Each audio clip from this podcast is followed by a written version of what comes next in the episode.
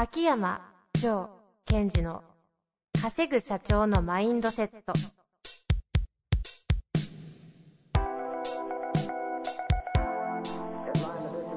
なぜ一流の経営者たちはぶつかる壁を次々と越えられるのか。そこに隠されたマインドの正体。ポッドキャスト「稼ぐ社長のマインドセット」は上場企業から中小企業まで。エグゼクティブコーチングトレーナーとして人材開発を行ってきた秋山城賢治が経営や人生で役立つマインドの本質について分かりやすく解説しますこんにちは、遠藤和樹です。秋山城賢治の稼ぐ社長のマインドセット。秋山先生、本日もよろしくお願いいたします。はい。よろしくお願いします。さあ、今日はね、久々のゲストとしてはい。お呼びしている方がいらっしゃるんですよね。はい。というわけでですね、今回ゲストとして早速ご紹介したい方がおりますので、えー行きたいと思います。えー今回はメディアトレーナー、ボーカルディレクターとして活躍されている中西健太郎さんにお越しいただいております。中西さんよろしくお願いいたします。はい、よろしくお願いします。来ちゃいましたよ。来ちゃいましたね中西先生と言いたいところですが、いやいやいやいや。あの、実はですね、私がポッドキャストをいろいろやってる中で、はい。日本一の税務弁護士である鳥海先生のところには、かれこれもう1年ぐらい前ですかね、そうですね。もうそれぐらい前になりますかね。出ていただいたことがありまして、私もその時の番組は来ました。ですよね。はい。そしてこの中西さん、一体何者なのか全くわからないと思うんですが、知る人ぞが知るということでですね、ちょっと簡単に、はい。プロフィールを私の方からご紹介させていただきたいと思います。え先ほどメディアトレーナー、ボーカルディレクターと言いましたが、ちょっとこの辺は後ほどはい。ご説明いただくとしてですね、えーて東京芸術大学を卒業後、ボイストレーナーとしてキャリアをスタート。幾人ものスター育成に関わり、毎年のように担当アーティストがオリコンシングルチャート10位以内を連発。現在では、キー局のアナウンアナウンサー研修やメディアトレーニングも実施。短期間でスターを育て上げる手法は、カリスマを作るカリスマと評されています。エンターテイメントでの経験を活かし、日本人に欠けている表現力のスキルを向上させ、日本の未来に貢献したいという思いから、2014年からはビジネスパーソンを対象としたレッスンやセミナーを開催。全国各地でキャンセルが、キャンセル待ちが続続出するほどの人気を博しているという中西先生でございます。神々の私ですが、声の天才ですよね。というわけで、今の、今のいきたいと。え？キャンセルが続出っていうね。キャンセルですってね。いや大変なことですね。あ、実はあの、今、私も、あの、ナビゲーターの遠藤さんも、えーいつもより若干緊張しておりまして、え、やそうなんですか。っぱこう、声のプロを前に、下手な声出せないなと。いやいやいや、お二人ともすごいいいお声ですよ。本当に。本当に。いいですしね、実際、あの、秋山先生ね、レッスンも受けられたこと実はあるということでね、はい先生の目の前にしているところもありますからね。そうですね やいや、はいとんでもないです。まあ、というわけで、今日なぜお呼びしたのかというところもね、含めて、はいちょっと秋山先生からぜひ。そうですね。あの、もう私のポッドキャストを聞いてる皆さんは、その、えー相手にこう状態、 state を変えるために、声というものはものすごくこう機能するって話をずっとしてきましたよね。で、その中において、えーどっかのタイミングで中西さんをこのポッドキャストをお呼びしたいな、お呼びしたいなと思ってる中で、ええーまあ、今回実現したのですごい私としては嬉しいです。ありがとうございます。嬉しい。感想。感想です僕も嬉しいです。ありがとうございます。ちょうど中西先生ですね、あの、書籍をはい、はい。先月、こと今月ですかね、今月ねはい2018年の5月15日に、17日です。17日ですね、はい私早めにちょっと手にしちゃったもので失礼しました。17日に、はい。姿勢も話し方も良くなる声の作り方。はい。自然とみんなを引きつける43のレッスン、ダイヤモンド社ということですね。はい。出されたんですよ。おめでとうございます。ありがとうございます。中西先生、あの、そもそもですよ、あのはいメディアトレーナー、はい、はい。ボーカルトレーナーって、ちょっとはい職業的に皆さんご存知ない方もいるそんで、うですよね。なかなかね、分かりにくいと思うんですけどもええね。どんなことをされるそうですお仕事になね。ですかね？の、まあ、あの、簡単に、簡単に説明しますと、ボーカルディレクターというのは、えっ、と、音楽の現場でやってる仕事なんですけれども、まあ、も、もともと僕、あの、音楽大学を出て音楽の道に入ってきまして、で、今では、まあ、J-POP が、えー自分の仕事場となってるわけですけれども、うんそこで、あの、アーティストの方の、えっ、と、声とか歌を、えーしっかり担当するっていうことですね。あの、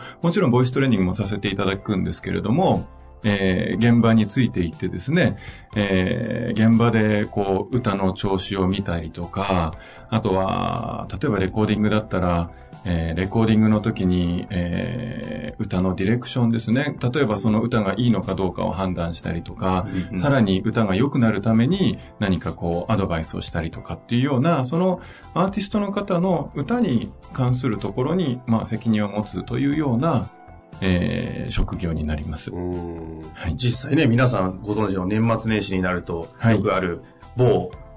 軽薄とか。はい。はい。もう、C か、うんと DB みたいなところで、もうメインを歌ってる方々を実は裏でレッスンされて、オンタイムであの時とかには実際裏でいらっしゃるんですよね。はい。はい。現場にちょっと名前の方はね、ちょっと具体的には言えないところもありますが、そういうもう本当に超有名人たちをやってると。そうです。今のお話を聞いてると、その、ボイストレーニングをするだけじゃなくて、一緒についてっていうことですから、こうよく私たちお話しする、その、西堀選手についてるチャンみたいな、マイケル・チャンみたいな動きをしますよね。はい、そうそうですね、そうですね。確かに、あの、スポーツの、まあ、パーソナルトレーナーとかコーチとかに割と近い働きかもしれないですね。で、その中であの、私もトレーニングをあの、受けさせていただいたのでわかるんですが、はい、その声、私の中では声というよりも、その人のなんだろう、人間としてのエネルギーを、こう、扱い方を教えてくれるとか、はいはい、そういった意味では、中西さんもおっしゃってるけど、こう表現のプロ。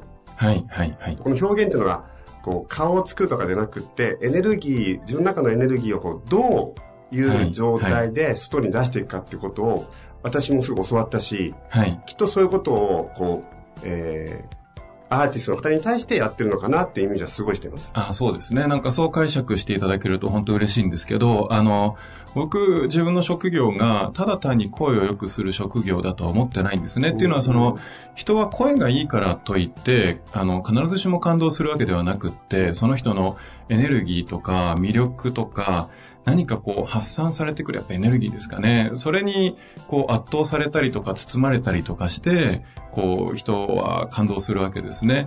だから声というのはあくまでそのエネルギーを伝達する手段だと思っているので、やっぱりもっと大きくトータルで、えー、表現とか、例えば芸術とか、えー、伝えたり人を動かすっていうことを見た方がいいのかなと僕は思っています。そうですよね。はい、ですから、こう、私もトレーニングを受けるときに、毎回出てくるのはこう、人生って常にプレゼンなんですよっていう話をよくするじゃないですか。はいはい。で、プレゼン何かっていうと、まあそのシーンとか状態っていうのがステージとしたときに、うんうん、こう、あなたのエネルギーをこう、どんな風に表現させることによって、相手の感情をこういう風に動かしていくっていうことをすごい教わってきたので、はいはい、まあそういうことを、あらゆる角度から多角的にサポートしているのが中西さんっていうふうに捉えてます。ありがとうございます。本当ね、あの、プレゼンテーションっていうと、まあ一般の方って、あんまり自分に関係ないなって、そんな大きな場は僕は持ってないなと言って、あの、自分ごとにならない方っていうのは結構多いんですけれども、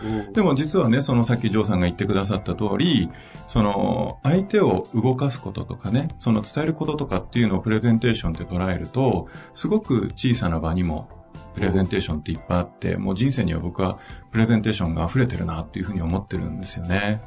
そうですね。ですから私も中西さんのお話聞いて、あの、プレゼンテーションが溢れてるイコール、プレゼンテーションの場しかないぐらいな話ですよね。はいはい、そうですね。本当もう、おぎゃーと生まれた瞬間から人間はプレゼンのスタートだと思ってるんですよね。そうですよね。例えば、お母さんにおっぱいくださいとか、おしめ変えてくださいとかっていうのが、あれはもう、プレゼンテーションで、うまくプレゼンできないとね、おっぱい欲しいのに、おしめ変えられちゃったりするわけですよ。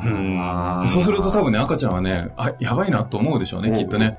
俺、おっぱい欲しかったんだけどなと思って、で、じゃあ、あ、こういう泣き方をしたら、きっとお母さんは次おっぱいくれるんじゃないかなっていう、多分こう、プレゼンに挑んでってると思うんですよね。で、そうするとお母さんと赤ちゃんの意思の疎通が出て、できてきて、あ、この泣き方だから多分今おしめね、とか。うんっていうね、それはやっぱ、あの、赤ちゃんにとっては相手を動かすというプレゼンテーションだと思うんですよね。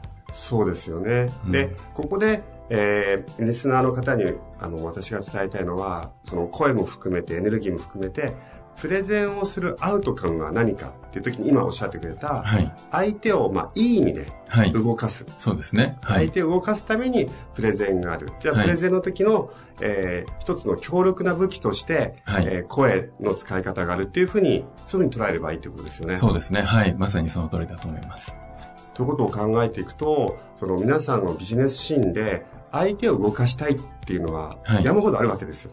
はい、はい。そうですね。はいそ。の時に、えっ、と、自分の体、声っていうものを武器にしていくってことは本当に重要だなって日々感じますね。本当そうですね。あの、皆さんやっぱりどうしても、あの、コンテンツとか、まあ、よ要するに何を話そうかっていうところにすごく集中されるんですけども、でもその、人間って話を聞いてもらう前に、この人の話も、話を聞いてもいいよっていう、こう、認証ですよね。それを経て、初めて話が入ってくるんですね。だから、誰が話してるのかとか、うんどんな感情で話してるのかとか、その人がね、それからどう伝えている、どう表現しているのかっていうのが、実は、あの、コンテンツ以上に、えー重要なツールになってきたりしますよね。そうですよね。うんですから、あの、一般的に言われてることかもしれないけども、同じセリフなんだけど、あの人が言うと、はいすごい重みがあるとか、はい、はい。ありますね。すごいあるじゃないですか。はい、はい。あの、高校生の時とかに先生でありませんでした。なんか、あの先生に言われてら、いや、言われたらすごく聞けるんだけど、なんか、お前に言われても聞かねえ、聞けねえよみたいな、なんかそういう反発って起きる時あるじゃないですか。ありますね。僕ね、まさにあれプレゼンだと思うんですよねう。んやっぱどの先生に言われるかによって、ぐさっと刺さって人生が変わることもあれば、同じいいこと言ってるのに、なんかお前に言われても聞けねえよっていう反発が起きちゃったりとかねうん。これコンテンツ一緒なんですよね。でも誰がどんな感情でどう表現するかによって、それが深く入るのか、拒否されるのかって変わってきちゃうっていうね。結構シビアなことだと僕は思ってるんですよね。ですから、あのーまあ、と言いつつ、意外にこのとてもとても重要なことに多くの人が気づいてないじゃないですか。そうですね。本当残念なことに。コンテンツが不不必要とは思いませんが、はいはい。もちろん必要です。必要ですけどはいも、まあ、それとは全く違う角度で影響を与えられる武器として、その表現イコーはいル声があるってことを知って、なおかつ使いこなせてる人って本当に強いですよね。本当そうですね。で、認識しなきゃいけないのは、そのコンテンツって素晴らしいものですごく大事なものなんですけれども、第一通過点が、その自分の表現だっていうことですね。そこを突破できないと、相手はコンテンツが良くっても聞かないわけですよ。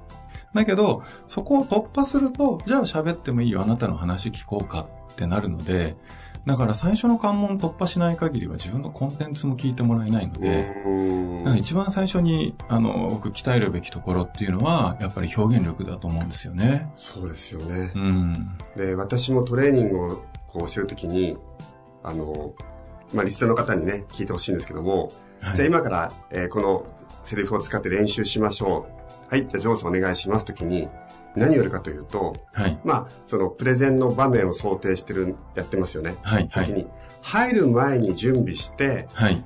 えー準備が終わって、はいえーそしてみんなの前に出て、最初の第一声する前に、ある程度その雰囲気をちゃんと作ってくださいって話するじゃないですか。はい。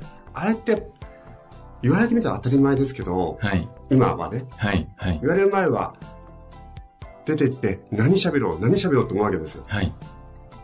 でも、今の中西さんの話聞くと、相手は、えっ、と、聞く人は相手が出てきて、その人の雰囲気とも含めて、はい。あ、この話の人は、あこの人の話は聞聞こうとかとか、はい。聞きたいかなとか、はい。そういうのをある程度決めているってことなんでしょうね。そうですね。本当もうあの、出てきた瞬間に、やっぱり、あ、素敵な人が出てきたなっていうね、リアクションもあれば、例えば皆さんね、きっとセミナー行かれたりして、なんとなくこう、講師の方がいらっしゃって、ちょっと第一声行った時に、あれ？今日外れじゃないかな？なんてね、思った経験ってあると思うんですよね。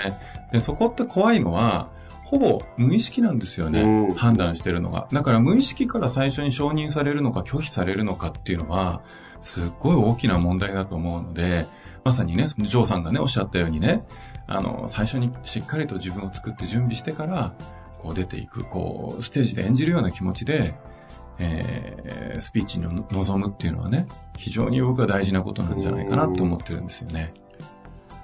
ということはですね、はい。あの、まあ、この私のリスナーの方は、まあ、経営者の方を中心にビジネスパーソンの方が多いと思うんですけども、はい、まあ、今日皆さんのに知ってもらいたい一つとして、今お話があったように、はい、お話をする前に、こう、雰囲気とか自分の中のまあ state だったり、はい、えー、空気感を使って、えー、出ていくとは重要ということですね。そうですね。我々の言葉だと stage presence って言うんですけども。 Stage presence。はい。はい、そのステージの上でのプレゼンスというのが、そのアーティストにとっては非常に大事なものだと。歌が上手くっても、あの、音楽ってすごく面白くって、歌があまり上手くない歌手って成立するんですよ。ほうほう。だけど、ダサいって言われたらアウトなんですね。あいつダセえなって言われたらもうアウトなんですよ。でかっこいいってキャーキャーされると、歌が、まあ下手だと困りますけどね、そんなに上手くない、えー、歌手って成立するんです。これって例えばお話でも同じことが言えて、例えば、えー、話がうまいんだけど、あいつ鼻につくなって言われると、これもう聞いていただけないわけですよね。ありますね。ね。だけど、すっごいあったかいなんかバイブスを持っててね。うんうん、で、なんかこう包み込むような、とてもなんか温かい雰囲気とか誠実さがあったりすると、あの人なんかちょっと緊張してたどたどしかったけど、でもなんかすごく気持ちが伝わってくるいいスピーチだったね、なんてなりますよね。僕そっちの方がよっぽどいいスピーチだと思うんですよね。その方が、まあ、相手の、えー、感情が動いて、はい、そして、えー、相手の行動を動かせるって話をすごい教えてくれましたね。まさにおっしゃる通りですね、本当に。はい。で、えっと、その次の展開なんですが、はい、こう、えー、ステージに出てきてその雰囲気を作った後、はい、まあ実際に喋っていくイコール声を出していくってことなんですが、はいそのビジネスのシーンにおいて、交渉でもそうですし、商談もそうですし、はい、何気ない部下とのコミュニケーションにおいて、はい、その、もしこう皆さんにこう、こんなことを意識するといいよっていうのがあるとするならば、はい。まず何が大切なんですかね？一番大事なのは、うん、やっぱり人間もこの地球のこう生命のバランスの中にある一動物だっていうことが僕は一番大事なことだと思ってて、はい、で、どういうことかって言いますと、結局そのプレゼンをしたりとか、えー、もしくはスピーチをするということは、ある種、こう、リーダーになるっていうことですよね。自分から向こうに向かって伝えていって、人を動かすリーダーにならなきゃいけない。その時に、やっぱり動物というのは、エネルギーとか生命力の弱い人の言うことを聞こうとしないっていうことですね。それも猿のボスとか、ライオンのボスとかと一緒ですよね。だからやっぱり強い人が、えー、エネルギーが強い人が、えー、リーダーになるっていうことです。だから、その表現動向というよりも、えー、自分の体からね、しっかりとこう、エネルギーを表現できているのかとか、うんえー、その人がね、えー、その話す事柄に対して、しっかり芯を通して覚悟ができているのかとか、そういうことが、まず一番入り口としてね、非常に大事だと僕は思ってます。あの、私もトレーニング中によくこの人間って動物ですよね、みたいなの知ってますもんね、はい、はい、そうですね。はい。で、その中で、えー、結局、オーディエンス側っていうか聞く側からすると、はい、この人はどれぐらい強いのかってことを、こう、はい、値踏みしてるというか。そういうとこありますよね、やっぱりね。うん。それはもう倫理観とかそういうとこはもう超えた、なんか超越した人間の、えー、動物としての本能があるんでしょうね。うん、やっぱり、この人病気になりそうだなと思ったら、やっぱりリーダーにしたくないなっていう本能がね、危ないなって、この人もし病気になっていなくなっちゃったら僕たち路頭に迷うよなとか、あとはなんかこう、表現から芯が感じられないと、何かこの人大変なとこにぶつかった時に逃げ出すんじゃないかなとか、なんかそんなことを人間は、こう、本能として自分を守るために察知するわけですよね。だから、それを姿勢とか声っていうものからしっかりとエネルギーとして伝えてあげるっていうことが、僕は非常に大事なんじゃないかなと思ってます。そうですよね。はい。ですから、その、今おっしゃってくれたような、こう、無意識で、はい。相手はこう捉えていくってことですもんね。そうですね。そうなんですよ。そ、そこが一番怖いところですね。やっぱり、あの、多分ね、リスナーの皆さんも経験おありだと思うんですけど、その、相手の声とか姿勢とかってね、初対面の方に会った後、そうそう記憶に残ってないと思うんですよ。うん、例えば、えー、外見とか、ね、その顔とかファッションとかの方がよっぽど記憶に残ると思うんですね。で、あの、意識に残る情報っていうのも非常に大事な情報ではあるんですけれども、でもその、えー、自分が意識に残ってないような情報は、じゃあ重要じゃないのかっていうと、無意識に入ってるわけですよね。だから意識に残ってないわけですよね。はい、だからこれがどれだけ重大なことかっていうことを、もう少しこう世の中に伝えていけたらいいなと思ってます。そうですよね。はいですから、その、まあ、ちょっと例えが微妙ですけど、結局その無意識っていうのは感覚じゃないですか。はい、はい、そうですねで。多分、多くの方が、その意識より無意識の方がはパワフルだってことは、なんとなく分かってるんですよそうですね。もう今ね、あの、よく、なんですか、心理学的にも無意識は9割だとかっていうね、うんうんお話はもうごくごく一般の方がね、ご存知のお話ですもんね。そうなんですよね。じゃあ、それは、それこそ頭で分かってるんだけど、はいじゃあ感覚としてどうなのか。はい、はい。で、これは私のその、まあ、生態学的な観点で言うと、はい。感覚は記憶されるって言われてるんですよね。どどういうことですか？えっと、例えば、うーんと、よく言うのが、美容師、美容院で重要なことは、シャンプーですって言われるんですよ。へで、あえ。れ、美容師さんよく分かってなくて、はい、はい。よく分かんない方も多くて、なぜかというと、触れてる感覚っていうのは筋肉とか触覚っていうのは記憶されるんですよ。あで、あ、髪伸びたな、どこ美容院行こうかなって時に、あ、あそこのサロン、うん、気持ちよかったと、ふっと、それが思い出される。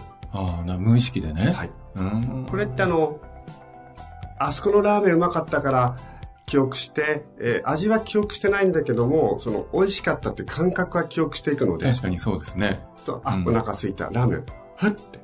味って確かに詳細に思い出せないですもんね。美味しかったっていう感覚はね、そうですよね。記憶として定着してるけどね。あ面白いですね、それね。でそれを、えっ、と、その味、味覚っていう観点ではなくって、はい、はい。えーその雰囲気とかオーラっていうのは体感覚だからかなりパワフルですよね。ああ、なるほどね。ああ、それはすごい面白いですね。うん。ですから、そういうことは本当、あの、まあ、知ってる人は、知ってて使えてる人は本当に、まあ、強いというか、ずるいってっていう領域ですよね。ああ、でもね、こうやってなんか専門が違う方にまた違う切り口で見ていただくと、すごい面白いですね。なんか全然違う気づきがありますね。確かに体感覚はね、記憶できるっていうね。で、そこに、その、声とか姿勢とかっていうものが、こうアプローチしてるんだよっていうことですよね。響いてくる。ああ、なるほどね。面白いですね。ですから、あの人って、まあ、私も音楽を聴くんですけども、はい。あ、なんかこういう気分になりたいなとかって時に聴く曲もあるじゃないですか。はい、はい。それは、あ、こういう気分になりたい。えそうすると、あの曲を聴くとっていうのはもう無意識で動いてるので、あピッピッピッと選曲して浴びると、あ、そのなりたい気分になれたっていうのはすごい使かそってますよねそっか。僕らね、その音楽の専門家だから、音楽を音楽として記憶してるわけですよ。例えば音符だとか、その音のハーモニーの重なりとかね。はいでも、一般の方ってそういう記憶じゃないですもんね。うんその音楽という体感覚を、あの時のね、あのいい感情になったなとか、なんか元気が出たなとかっていう体感覚を音楽として記憶してるわけですよねそう。です。ああ、なるほど。勉それを強になりますね。発動したくってうん。な聞きに行くと。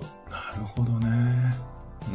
で、あの、今後ビジネスでうもん。、はい、はい。実は音というものがすごい重要視されてるなと思ってて、まあそれの一番切り口っていうと、はいえーオンラインセミナーとかって流行ってるじゃないですか。あとは、まあ若い方は YouTuber とか、はいはいはい。ああいうこう時代が来てるなってことを考えてると、はい。やっぱりビジネスの中で、その音、声から来る相手への体感覚っていうのが、うんもうとても重要ですよってことが、もう動いちゃってるわけですよね。そうですね。本当そうですね。声って、あの、無意識に直結して入っていきますからね。ですから私もよく言うのは、あの、人間って面白くって、人間って声も出せるし、はい。言葉を扱えるので、はい人間の話っていうのは、コンテンツプラス音じゃないですか。コンテンツ、そうですね。確かに、ね。話っていうのははいはいはい。動物は、まあ、言葉があると言われていますが、まあ、音じゃないですか。まあそうですね。はい。人間がどうやその人間の、えっとお話というのははい。すごい特殊で特殊へにみんなはコンテンツの方に頭がいっちゃうけどそうなんですよね。言語が発達しすぎて、うで、ね、その、大のをね、大きくしてきて人間はね、今のこの文明生活を作ってきたわけですけども、だけど、実はね、すごくまだまだ、あの、人間の脳っていうのは動物的な脳って強いわけですよね。ね。だけどどうしてもその、言葉で、えー考えようとしすぎてしまって、コミュニケーションがね、うまくいかなくなってるっていうのは、なんか僕もすごく現代感じるんですよね。うんそしてあのシリーさんのは立つとか、ね、はい、はい、はい、はい。それから、あのーまあ、私のこのポッドキャストっていうツールもそうですし、はい、あと、あれ、デジタルオーディオ、はい、はい。あのブ、ック、で何でしたっけ？オーディオブックですね、オーディオブック。はいい、はいうの。を見ると、やっぱり今後ますますそのビジネスの世界でも、音というものが、その、ダイレクトに影響していくよっていう時代はかなり近づいてる気がしますね。そうですね。オーディオブックなんてね、アメリカじゃもっともっとね、聞かれてるから、きっと、まあ、これから伸びていくマーケットの一つでしょうし、それから、僕先日ね、あの、記事で見て面白かったのは、あの、日本はラジオが成長産業なんですって、これから。っていうのは、えーっと、欧米は、えー、大体週に、えー週だか1日だかちょっと忘れましたけどね、5分以上ラジオを聞く人っていうのは95%いるんですって。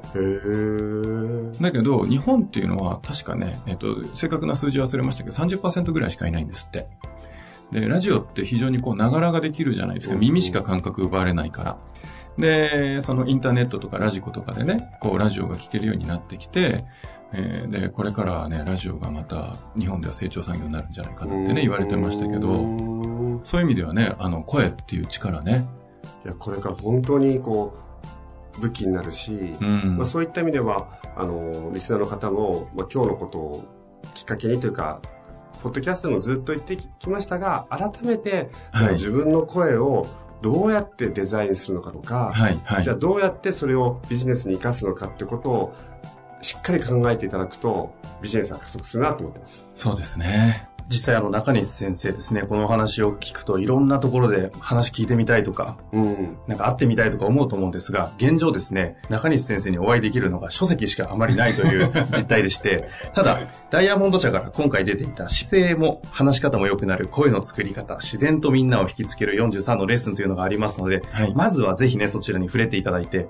そして今後はいろいろと活動の幅を広げていくそうですので、はい。新しい情報の告知に関しては、あの、サイトの方の、えっ、とですね、中西健太郎で検索し検索していただくと、オフィシャルサイトなんですが、スター CEO メソッド、はい。オフィシャルサイトというタイトルになっております。その中で、Facebook と、えっ、と、メールマガジンの登録機能がありますので、ここでですね、登録していただければ、新しい活動に関してはそちらで今後はい、随時配信ということになっておりますので、興味ある方はね、まず一旦フォローしていただくとはい。いうところからスタートしていただけたらは、ないとお願いします。思います。というわけでですね、次回は、今度はもうちょっとこうビジネスチックなレイヤーで、どのように中西先生をこう活かしていけばいいのかみたいなお話をね、はい。秋山先生のこうコーチの方でうまく引き出していただけたらなと思っておりますのでお願いし、2回目も楽しみにしていてください。というわけで中西先生、秋山先生、本日もありがとうございました。はい。ありがとうございました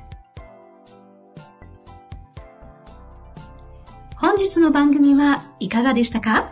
番組では秋山城賢治への質問を受け付けております。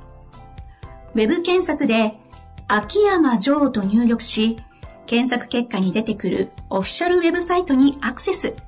その中のポッドキャストのバナーから質問フォームにご入力ください。また、オフィシャルウェブサイトでは無料メルマガも配信中です。ぜひ遊びに来てくださいね。